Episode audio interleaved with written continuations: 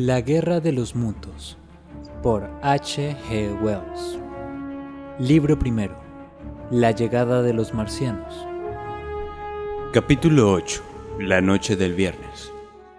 En mi opinión, lo más extraordinario de todo lo extraño y maravilloso que ocurrió aquel viernes fue el encadenamiento de los hábitos comunes de nuestro orden social con los primeros comienzos de la serie de acontecimientos que habrían de echar por tierra aquel orden.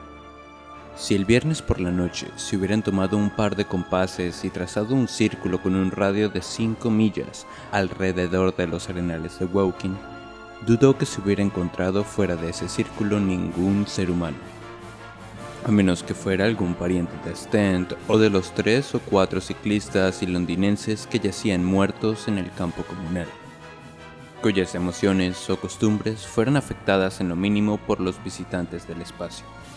Muchas personas habían oído hablar del cilindro y lo comentaban en sus momentos de ocio.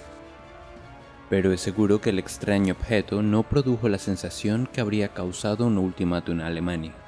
El telegrama que mandó Henderson a Londres describiendo la abertura del proyectil fue considerado como una invención, y después de telegrafiar pidiendo que lo ratificara sin obtener respuesta, su diario decidió no imprimir una edición especial. Dentro del círculo de cinco millas, la mayoría de la gente no hizo nada. Yo he descrito la conducta de los hombres y mujeres con quien hablé, en todo el distrito la gente cenaba tranquilamente. Los trabajadores atendían sus jardines después de la labor del día. Los niños eran llevados a la cama. Los jóvenes paseaban por los senderos haciéndose el amor. Los estudiantes leían sus textos. Quizá hubiera ciertos murmullos en las calles de la villa y un tópico dominante en las tabernas. Aquí y allá apareció un mensajero o algún testigo ocular, causando gran entusiasmo y muchos corros, pero en su mayor parte continuó como siempre la rutina de trabajar, comer, beber y dormir. Parecía que el planeta Marte no existiera en el universo. Aún en la estación de Woking en Horshell y en Shokebank ocurría esto. En el empalme Woking, hasta horas muy avanzadas, los trenes paraban y seguían viaje. Los pasajeros descendían y subían a los vagones y todo marchaba como de costumbre un muchacho de la ciudad vendía diarios con las noticias de la tarde.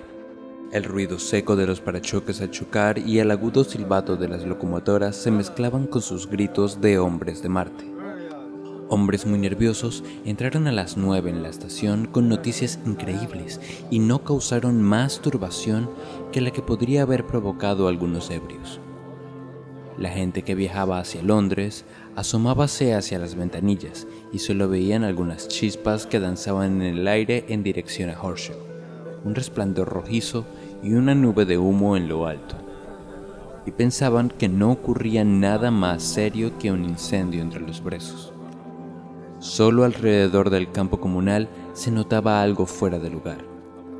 Había media docena de aldeas que ardían en los límites de Woking Veíanse luces en todas las casas que daban al campo, y la gente estuvo despierta hasta el amanecer.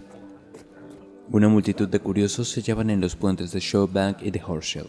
Más tarde se supo que dos o tres arrojados individuos partieron en la oscuridad y se acercaron, arrastrándose hasta el pozo, pero no volvieron más, pues de cuando en cuando un rayo de luz como el de un faro recorría el campo comunal, y tras de él seguía el rayo calórico.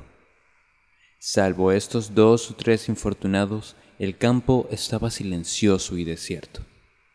Y solo los cadáveres quemados estuvieron tendidos allí toda la noche y todo el día siguiente. Muchos oyeron el resonar de martillos procedentes del pozo. Así estaban las cosas el viernes por la noche.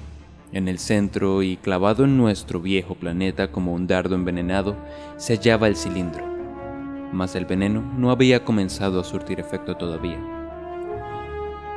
A su alrededor había una extensión de terreno que ardía en partes, y en el que se veían algunos objetos oscuros que yacían en diversas posiciones.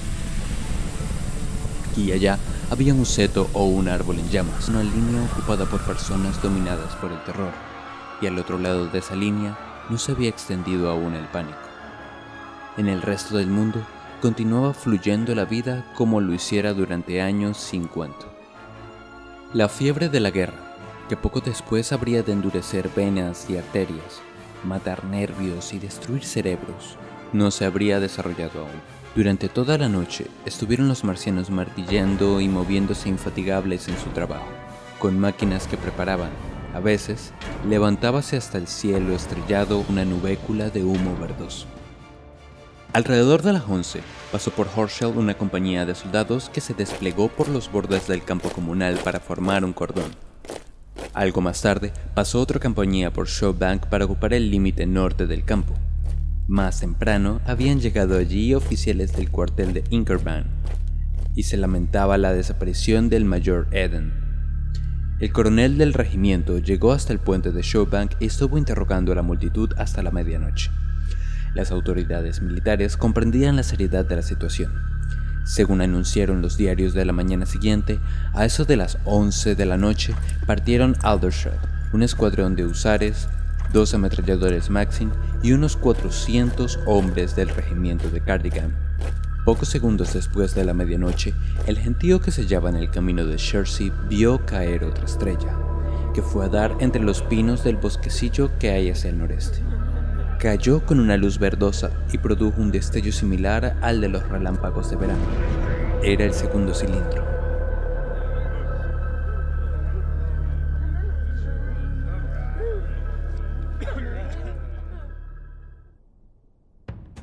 Somos Paola Chacón y José Andrés Molina y estás escuchando Bibliófilos, Cuentos y Novelas. Síguenos en nuestras redes sociales, YouTube, Spotify e iBox para seguir escuchando más historias con la mejor narrativa.